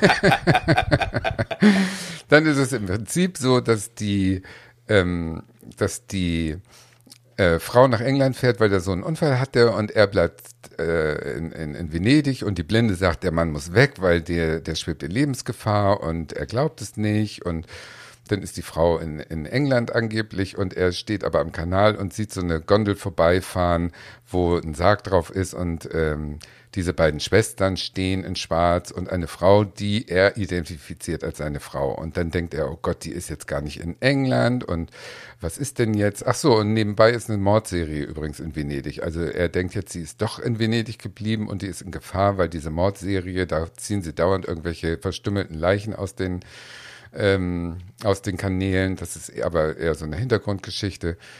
Lange Rede, kurzer Sinn. Am Ende rennt sie durch Venedig und sucht ihren Mann und ihr Mann rennt durch Venedig, weil er glaubt, eine Gestalt in einem roten Regenmantel gesehen zu haben. Und äh, wie es dann weitergeht, verrate ich jetzt nicht. Das ist also wirklich äh, ein, ein, ein, so ein Psychohorror, der dann auch in so einen realen Horror umkippt. Und ähm, der Film wurde also zu Recht dafür gefeiert, aber auch, und das ist jetzt wieder der Regisseur, der übrigens Nicholas Rogue heißt und den ihr vielleicht kennt, weil der hat ähm, sehr viele der hat nicht immer dasselbe gemacht wie so ein John Ford, immer nur Western, sondern der hat gemacht Der Mann, der vom Himmel fiel mit Bowie und Hexen, Hexen mit Angelica Houston, über den wir schon geredet haben. Also Ach, der hat, wusste ich gar nicht. der hat immer ähm, neue äh, tolle Filme rausgehauen und der hat ähm, irgendwann beschlossen, während der Dreharbeiten, ach, das Ehepaar, äh, die hatten ja nun seit dem Tod der Tochter eigentlich gar keinen Sex mehr, also drehen wir mal heute eine Sexszene. Und Julie Christie und Donald Sutherland gucken sich so an, äh, ja, aha. Ja, ihr seht ja auch eigentlich nicht mehr gut aus, du hast keine Titten und dein Mann hat keinen Arsch und so. Das ist so wie so ein richtiges Ehepaar und das müsst ihr jetzt mal mit so viel Leidenschaft, es muss klar werden, dass eure Liebe das überlebt hat, dieses äh, Drama des toten Kindes. Also macht das mal ein bisschen kinky und macht mal hier ordentlich ein, einher. Und dann hat er eine, eine, eine Sexszene gedreht, wo sie ihm unterm Arm schnüffelt, Füße leckt und so. Also es ist für 1973, ne, beide Splitter nackt und endlos lang. Aber die wurde noch, glaube ich, um 14 Minuten gekürzt. also die ging gar nicht durch die Zensur. Aber das, was man sieht, ist schon üppig. Und das hat den Film natürlich zum Kassenschlager gemacht in 73, weil das war super skandalös. Das waren ja zwei große Namen. Mhm. Ne, und die hatten da wirklich eine schmutzige Sexszene reingehauen und improvisiert improvisiert. Das hat er mal schnell so verlangt und das haben die auch für ihn gemacht. Also der Regisseur muss äh, geliebt worden sein von seinen Schauspielern. Ja, der hat keine Kompromisse gemacht, der Mann. Und ähm, ich kann diesen Film empfehlen, wenn man sich darauf einlässt, auf dieses Psycho-Horror-Ding. Das ist so in der Tradition, sag ich jetzt mal, Rosemary's Baby und Carrie und so. Das mag ich ja gerne. Und das sehe ich auch nicht so. Diese Slasher-Sachen sind ja für mich eher schwer als, als diese Psycho-Dinger. Insofern fand ich den Film toll. Der Schluss ist legendär, Leute. Das äh, wird, ihr werdet, ihr werdet. Der lieben. Schluss ist legendär. Der Schluss ist legendär. Punkt aus. Ja, mehr darf man noch nicht verraten. Insofern. Ja. Hat er dir denn jetzt noch Angst gemacht beim nochmal gucken? Nee. Also wenn man, deswegen verrate ich es auch auf Gedeih und Verderb nicht, weil wenn man einmal die Lösung kennt, dann ist der Film auch gesehen. Also es ist kein Film, den man sich zweimal angucken muss. Und es ist wahrscheinlich für heutige Sehgewohnheiten relativ langsam erzählt. Nee, eben ne? gerade nicht langsam, so. aber eben total dadurch, dass es, es geht nicht vorwärts. Also die Geschichte ist ja im Prinzip hauchdünn und das hat er so aufgepeppt mit so vielen kleinen Effekten und sehr viel schnellen Schnitten. Und das ist eher so, dass man denkt, das passt irgendwie nicht. Also der Rhythmus des Filmes ist nicht mehr mit den, meinen Sehgewohnheiten in Einklang zu bringen. Hm. Daher ist es ein bisschen, manchmal denkst du so, okay, ja, also ja.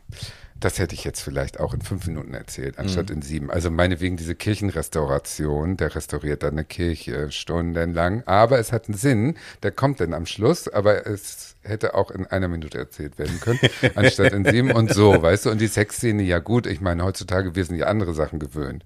Aber immerhin, man denkt schon so, huch, ja, also doch, man kann ihn auf jeden Fall heute noch mal sehen. Ich glaube nicht, dass das sch- schlecht gealtert ist. Und für Filmfreaks, die wissen wollen, wie man mit Ton, mit Schnitt, mit Licht und Schatten und so weiter ähm, Effekte hervorruft, ist das, glaube ich, ein, ein Schatz. Also ich bewundere immer Leute, die sagen, ja, den Film habe ich zehnmal angeguckt, bevor ich meinen ersten eigenen gedreht habe und da habe ich so viel übernommen.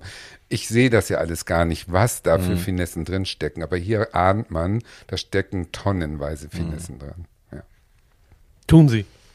Erzähl uns mal welche. Nee, nee, ich, lasse das an dieser Stelle mal, ich lasse das an dieser Stelle ganz einfach mal so stehen, weil du hast viel Ja. gelobt und viel empfohlen.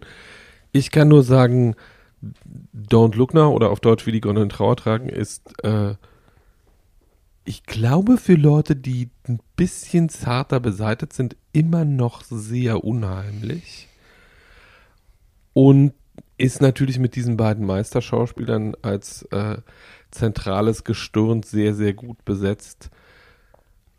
Und mich quält der immer noch. Also ich finde den immer noch unheimlich, aber das ist halt Geschmacksfrage. Das ist halt eine Geschmacksfrage. Ich bin, glaube ich, auch nicht so von der Fraktion, die das langsame Erzählen dann langweilt oder irgendwie sowas, sondern ich kann mir kann Figuren beim Leben zugucken, bevor ich wissen muss, wie es weitergeht. Man, man rutscht rein. Auf Ich hatte Fall. aber tatsächlich jetzt beim Zuhören, habe ich auch dann nochmal über die Story nachgedacht und habe gedacht, ja, das ist richtig. Also die Story an sich ist nicht, nicht ausgefleischt. Nee, nee, ne? ist ist nicht der doll. Erzählstrang an sich ist relativ dünn. Ja.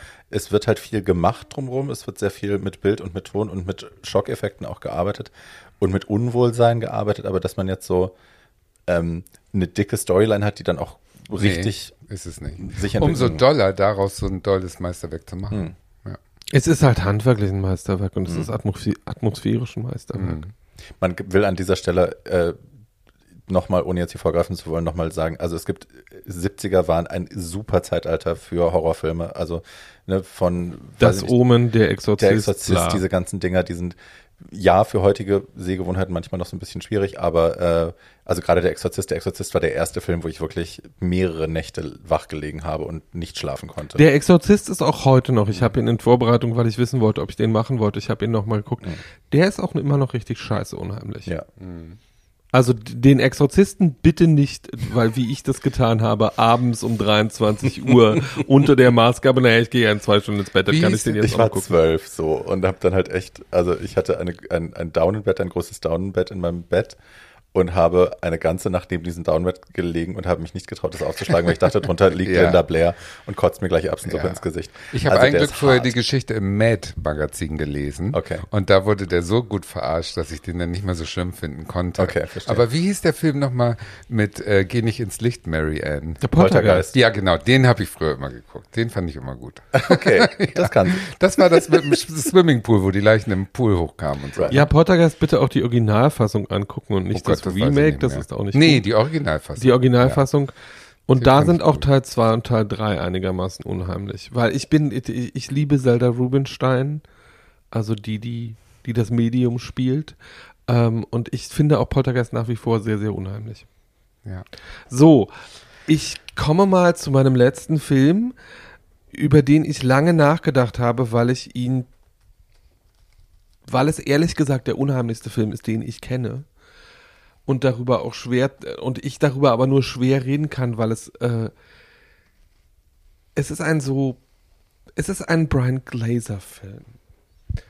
Äh, Glazer ist ein so guter Regisseur und macht stilistisch so wenig Kompromisse, dass er bisher nur drei Langfilme gemacht hat, die heißen Sexy Beast, Birth und Under the Skin.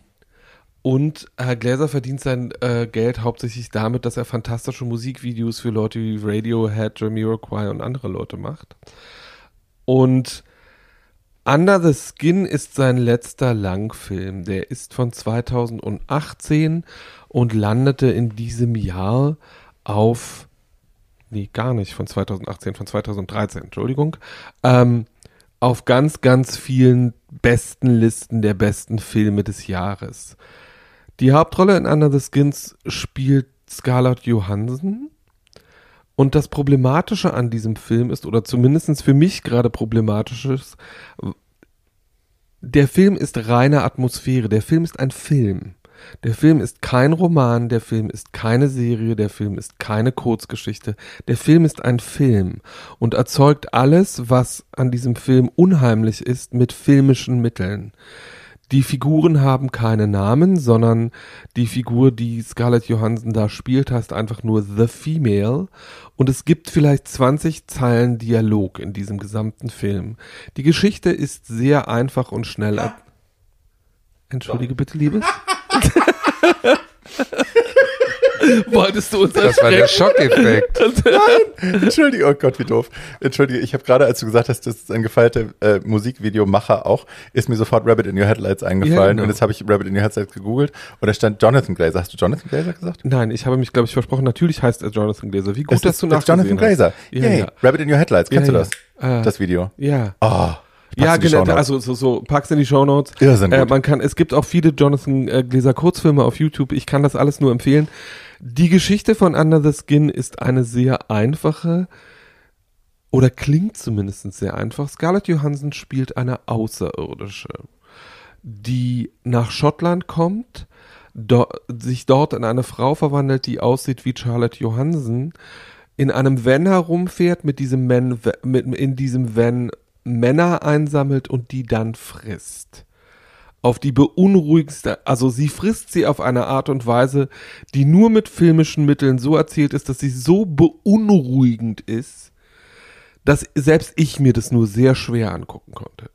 Das ist einfach so stilistisch erzählt, dass du davor sitzt und die ganze Zeit denkst, don't, don't, just don't, please don't, no, oh Gott.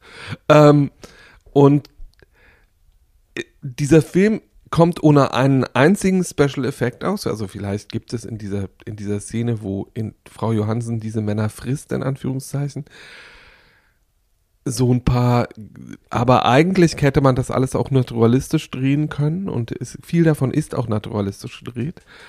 Es gibt Szenen an einsamen schottischen Stränden, in denen, an, an, an wo in einem aufkommenden Sturm ein einsames Baby an diesem Strand sitzt und Frau Johansen einfach nur in einer tierischen Ruhe, die immer mehr illustriert, dass sie nicht von dieser Welt ist, dabei zuguckt, wie dieses Baby stirbt. Und das, was, und Glaser erzählt diese Landschaften mit, in denen diese Frau immer in großer Stille und Ruhe fährt und in großer Zielgerichtetheit. Es gibt kaum Musik. in diesem Film.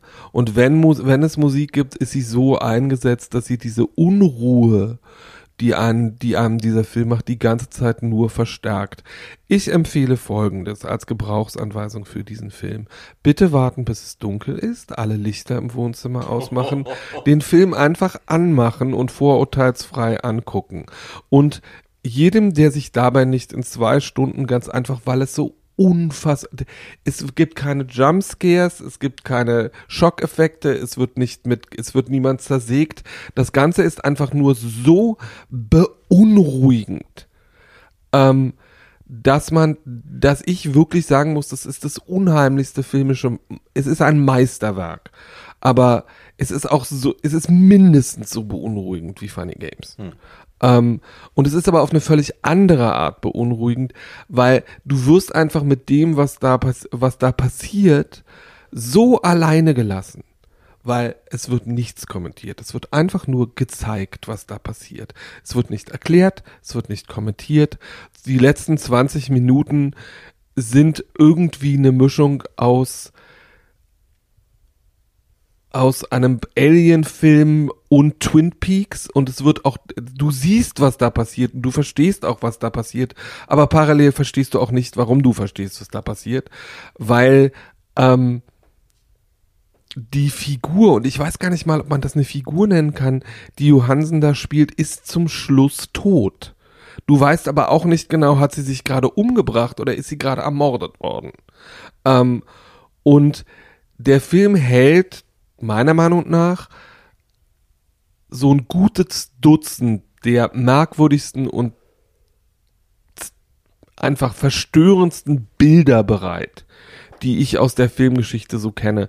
Das, was Frau Johansen da macht, ist großes, großes, großes Schauspielerkino, weil sie einfach ohne eine einzige Zeile Dialog diese Figur auf den auf, in den Bildrahmen stellt, den du siehst und das gilt vielen Filmkritikern, auch mir, als ihre bisher beste Performance. Und ist, wie gesagt, wenn man mal was, das absolut, ich habe ja mit Freaks angefangen, einem der großen Klassiker des Genres. Under the Skin ist für mich das, was das Horrorkino sein könnte in den nächsten 20 Jahren. Weil es sich einfach ähm, auf eine komplett realistische Art eine komplett metaphysische Geschichte erzählt. Also es ist sehr bemerkenswert. Ich kann den, ich kann den nur empfehlen, gerade Horrorfans, die den nicht kennen. Der wurde zwar, als er rauskam, wirklich breit besprochen und sehr gelobt. Es haben ihn aber, glaube ich, trotzdem sehr wenige Leute gesehen. Ich hätte gerne, dass sich das ändert. So für so kleine Mainstream-Mäuschen wie mich, ähm, darf man denn fragen, warum macht die das oder ist das schon zu viel? Äh, äh, genau, genau da, genau da sind wir daran, äh, was den Film so beunruhigend macht. Du stehst mit all diesen konventionellen Fragen. Was Ja. passiert da? Wer ist das? Genau. Warum macht die das? Ja. Was soll das? Ja. Äh, Stehst du vor diesem Film und der Film ist von einer brutalen Konsequenz, indem er keine dieser Fragen Okay. beantwortet, sondern dir einfach nur zeigt, das ist das, was hier passiert. Okay. Deal with it. Fuck you. Okay. Ähm, und ähm, Ist ja auch toll, dass es sowas gibt. und äh, also der konnte diesen Film auch nur machen, weil er, der hat daran lange gearbeitet. Das äh, basiert auf einem fantastischen Roman, der ganz anders ist als der Film. Und er konnte den nur machen, weil Frau Johansen gemacht, gesagt hat, ich mache das. Und das hat sie getan, weil er vorher Birth mit Nicole Kidman gedreht hat. Auch eine sehr, sehr merkwürdige und sehr schwierige Geschichte. Der Film ist dadurch berühmt geworden, dass Frau Kidman in Birth mit einem Zehnjährigen zusammen nackt in einer Badewanne sitzt. Dieses Kind behauptet, es ist ihr wiedergeborener Ehemann. Ähm, und auch so das Tom und Cruise. äh, nein, nein, nein, nicht Tom Cruise, sondern es ist behauptet einfach, also äh, ich Ja, will jetzt gar nicht länger über Birth reden, gut. aber in Lauren, also Herr Glaser ist ein so guter Regisseur, dass auch Lauren Bacall in Birth mit drin war. Also äh, so Leute, die gutes, gutes Kino mögen, mögen denen kann ich äh, Glaser wirklich nur empfehlen. Äh, Barbie kennt den, weil er dieses fantastische Musikvideo gemacht hat und viele, viele andere. Under the Skin ist, wie, wie gesagt, äh, wenn ihr euch mal so richtig innervieren und beunruhigen lassen wollt, watch that. Ja, wir packen natürlich, also gerade wenn es äh, ne, zum Thema Watch That, wir packen eine Liste mit unseren äh, anderen liebsten Horrorfilmen noch dazu. Tatjanas Liste wird wahrscheinlich sehr kurz. Sehr kurz. Äh, die wir aber finden, die ihr durchaus mal gesehen haben könntet, die wir hier nicht unterbringen konnten, aus verschiedenen Gründen, äh, auch aus Zeitgründen. Haben wir noch irgendwelche abschließenden Statements? Also das, was ich noch dazu sagen wollte, es gibt eine, das konnten wir jetzt hier nicht unterbringen, vielleicht machen wir das irgendwann nochmal extra. Es gibt eine große Tradition, gerade in Horrorkomödien, äh, queere Figuren unterzubringen oder queere Figuren in Stoffen, die eher komödiantisch sind, äh, so unterzubringen, dass sie auf einmal den ganzen Film ich sag jetzt mal freundlich, anschwulen oder irgendwie sowas. Also der zweite Teil von Nightmare on Elm Street ist so eine Geschichte. Oder in Scream gibt es auch jede Menge queere Untertöne. Ähm, ja, also es gibt da eine große Tradition. Wer mal was richtig äh, Horrormäßiges, aber ein bisschen durchgeknalltes und sehr, sehr, sehr Campus sehen will, kann sich The Covenant angucken. Äh, das ist ein Film, in dem lauter schöne nackte Jungs sich gegenseitig abmoksen. Das ist sehr unterhaltsam. Ähm, es gibt auch reichlich Duschszenen und man denkt die ganze Zeit, das müsste eigentlich Joel Schumacher gedreht haben, hat er aber nicht. Ähm, Brian ja, Singer. und, absch und, ab und abschließende Worte. Horror ist als Genre mindestens so interessant wie Melodram, Komödie oder Liebesfilm. Und ich glaube, er ist für viele, und ich glaube, das Genre ist für viele Queerlinge sehr anschlussfähig. Geil. Ich So. bin auf eure Meinung gespannt. Ja. Schreibt uns. Genau, und Genau. schreiben könnt ihr uns wie immer an too at gmail.com. Der, das Wort to ersetzt ihr immer mit der Ziffer 2, bitteschön. Äh, ihr könnt uns gerne 5-Sterne-Bewertungen bei Apple Podcast geben und eine, einen kleinen netten Kommentar. Paul hat sich mit seinen Erms erfolgreich zurückgehalten diese Woche. Wir sind sehr stolz auf ihn. Nicht? Ähm, Ja. Dafür hat Tatjana ganz schön geämmt, ist mir ja, aufgefallen. Ich, hab geämmt. ich hatte Ladehemmung. Sie ist besessen vom M. so. Dankeschön, ihr Lieben. Und äh, Okay. wir hören uns nächste Woche wieder. Auf Wiedersehen. Übernächste Woche. Tschüss. Tschüss.